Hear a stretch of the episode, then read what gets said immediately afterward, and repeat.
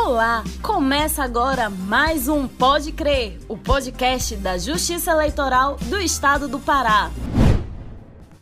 Eleições 2020. Duas cidades do estado do Pará terão segundo turno no último domingo de novembro, dia 29. Belém e pela primeira vez o município de Santarém, no oeste paraense. Eleições municipais são marcadas pela tranquilidade no pleito em todo o estado. E agora, onde não tem segundo turno, qual o cronograma das urnas eletrônicas? Pode crer? Conta isso pra gente. Começa hoje a propaganda eleitoral gratuita no rádio e na TV. Eu sou Ednei Martins, assessor de comunicação institucional do TRE Pará. Eu sou Andresa Gomes, jornalista da Ascom do TRE Pará. Fique ligado, o Pode Crer já está no ar. O primeiro turno das eleições 2020 em Belém foi realizado sem grandes dificuldades. 35 vereadores foram eleitos e para o segundo turno foram definidos os dois candidatos para prefeito de Belém, Edmilson Rodrigues, pelo PSOL, e o delegado Eguste, do Patriota. Em Santarém, no oeste do Pará, a disputa será entre Nélio Aguiar, atual prefeito pelo Democratas, e Maria do Carmo, pelo PT. O TRE Pará fez um balanço dos números do primeiro turno no estado e na capital Belém.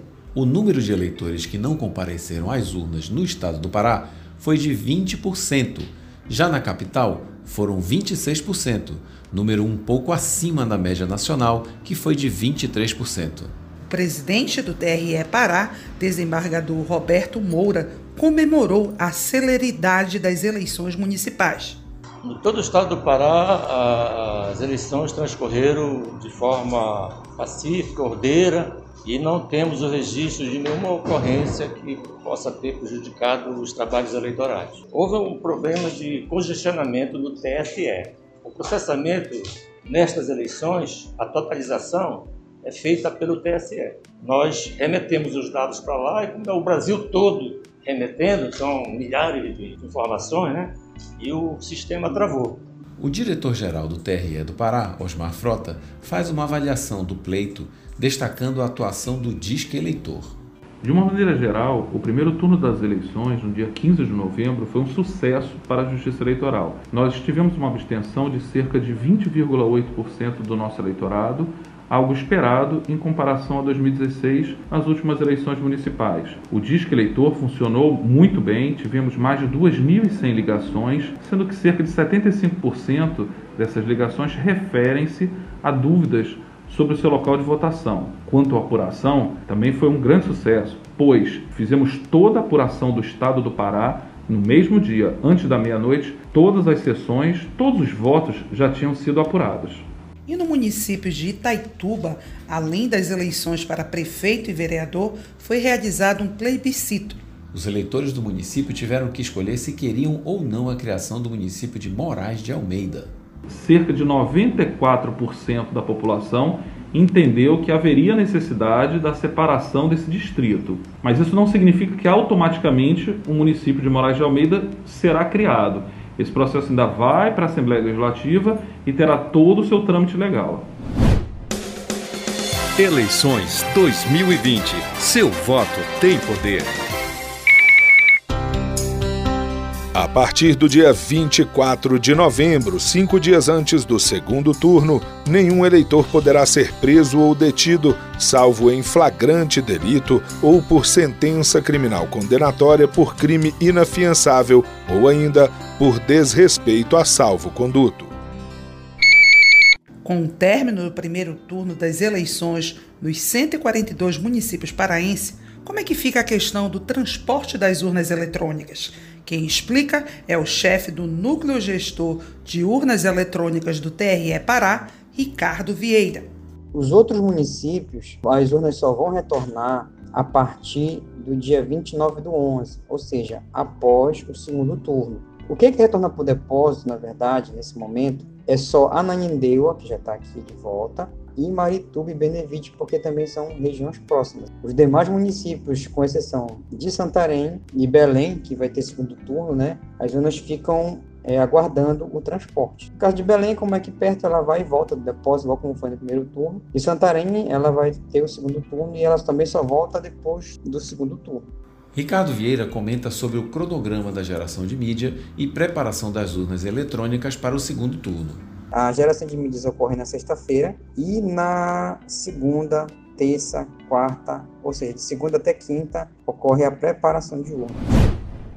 Em Santarém, pela primeira vez, a população voltará às urnas no dia 29 de novembro para escolher o gestor municipal. O chefe do cartório de Santarém, Márcio Mendonça, conta como estão os preparativos por lá. A primeira vez na história do município que ocorre uma eleição em segundo turno, que já é um fato histórico, nós vamos tentar usar nossos técnicos, tanto de urna quanto de transmissão por satélite e é, os técnicos convocados pelo juiz que atuaram no município de Mojuí dos Campos para transmitirem diretamente de algumas escolas com maior concentração de sessões na sede no município de Santarém. Ele relata sobre a complexidade da eleição na região oeste do Pará. Nós também vamos mandar três técnicos de transmissão por satélite para a região do Rio Amazonas e do Lago Grande, que é uma região muito complexa. Ah, eu acho que é uma das regiões assim de difícil acesso no Pará com o maior número de comunidades e de seções é, e dispersadas numa área enorme. Então eu tenho lá já alguns técnicos, eu quero mandar mais três para dar suporte, né, dividir o número de, de comunidades e seções entre eles, né, de forma que se torne tudo mais celery. Além disso, eu quero mandar, eu tenho dois, duas comunidades que ficam totalmente isoladas. Com a seca estão mais isoladas ainda. Eu quero mandar é, dois técnicos de urna para transmitirem via JE Connect, né? Uma vez que eu já verifiquei que existe, não na escola, não na comunidade, mas algumas pessoas têm antena, então pode ser ligado o gerador e eles ter sinal de Wi-Fi da internet para transmitir é, por JT Connect dessas duas comunidades que ficam na, no Rio Amazonas. Márcio Mendonça também fala sobre o cronograma do segundo turno em Santarém. Os trabalhos nós já vamos gerar mídias na sexta, né? E que é dia 20 e dia 23 já preparamos das urnas. A preparação para o segundo turno ela é mais mais rápida porque você só vai usar a mídia de resultado que é para ativar os dois candidatos que já estão gravados na urna, né, para o segundo turno. O horário eleitoral nós já fizemos também a programação em rede e as inserções já passamos para a televisão geradora e para os partidos. É, na verdade, coligações né, responsáveis pelos dois candidatos que estão aí disputando uh, o cargo é, nesse segundo turno das eleições. A logística já foi implementada, deu certo no primeiro turno. A gente vai aperfeiçoar, nesse caso, a logística de transmissão para o segundo. Espero que a gente termine mais rápido do que nos anos anteriores. Se tudo der certo, eu acho que até umas 7 horas teremos o resultado já com 100% das urnas apuradas.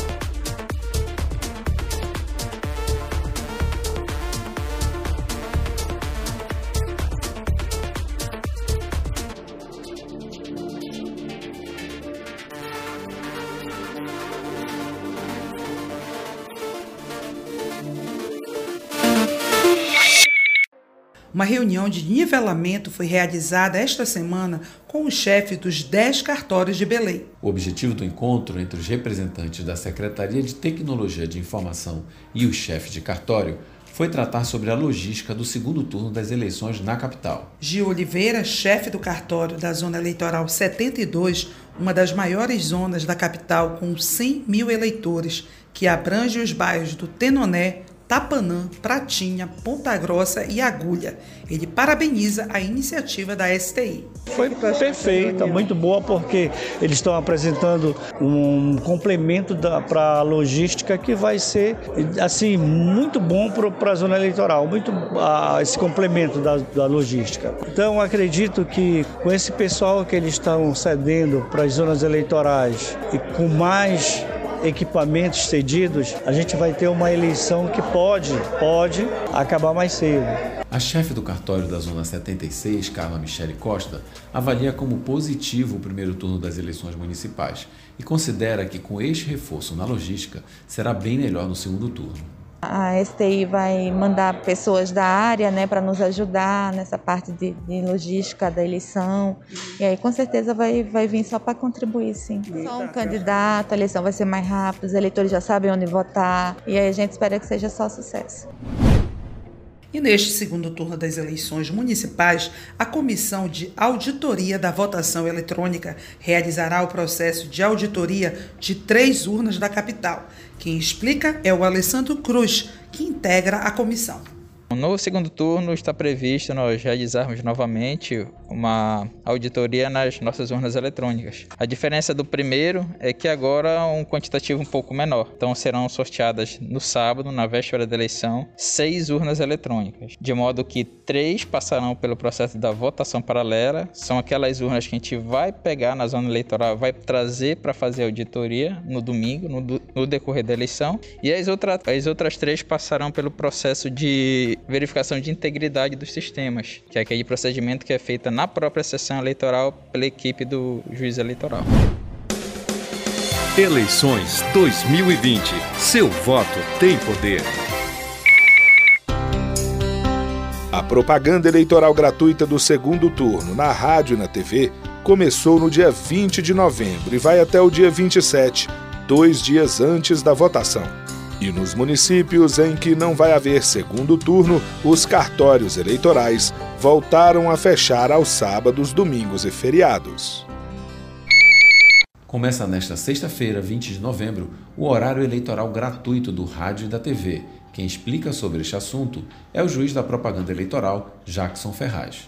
É, propaganda eleitoral do segundo turno, ela se inicia dia 20 de novembro e se encerra no dia 27 de novembro, agora deste ano de 2020. É, os horários serão os mesmos, os horários previstos para o primeiro turno, né? onde são, são regrados pela Resolução 23.610 de 2019. A propaganda eleitoral gratuita no rádio e na televisão se destina para que os candidatos apresentem as suas ideias e plano de ações. Vedado, no caso, a propaganda negativa, a propaganda pejorativa do adversário concorrente. E então assim, apresente a sua ideia, apresente seu plano de ação para que o eleitor possa é, optar, tomar consciência qual é a melhor opção que vai fazer no segundo turno. A propaganda política do segundo turno está sendo marcada, infelizmente, por fake news, notícias falsas e quem divulga, orquestra e compartilha esse tipo de divulgação está cometendo crime. O procurador regional eleitoral, Felipe Moura Palha, explica sobre as determinações da Justiça Eleitoral para este segundo turno. Os atos de campanha eleitoral retornaram para os candidatos do segundo turno. Porém, as mesmas proibições do primeiro turno continuam em vigor, ou seja, está terminantemente proibido qualquer ato de campanha nas ruas que gere aglomeração de pessoas. A decisão do Tribunal Regional Eleitoral continua em vigor para os candidatos no segundo turno. O procurador eleitoral afirma que a propaganda que espalha notícia falsa será combatida pelo TRE. Outra propaganda que é vedada pela legislação eleitoral é aquela que ofenda a honra dos adversários ou espalhe notícias falsas, tanto nas propagandas de rádio e TV, mas principalmente nas propagandas pela internet. Então tenham cuidado, porque essas condutas serão reprimidas pela Justiça Eleitoral. Compartilhamento de notícias falsas nas redes sociais, ou ofensivas à honra dos candidatos são terminantemente proibidas e serão coibidas pela Justiça Eleitoral. Dessa forma, propagandas do tipo que promovam xingamentos contra os candidatos, por exemplo, chamando de ladrão, de bandido, etc., serão reprimidas pela Justiça Eleitoral. Tome cuidado para você não ser uma das pessoas que serão atingidas pelas decisões da Justiça Eleitoral, que impõe multa e podem inclusive gerar outras consequências mais graves. Vote consciente, escolha seu candidato de acordo com a capacidade que ele tenha de gerir a sua cidade e não por conta da disseminação de notícias falsas e ofensivas contra eles. O Pode Crer termina aqui e voltamos na semana que vem. Um abraço e até mais. O Pode Crer é uma realização da Assessoria de Comunicação do Tribunal Regional Eleitoral, com edição de Ronald Ferreira e Gabriel Mansur. Eleições 2020. Seu voto tem poder.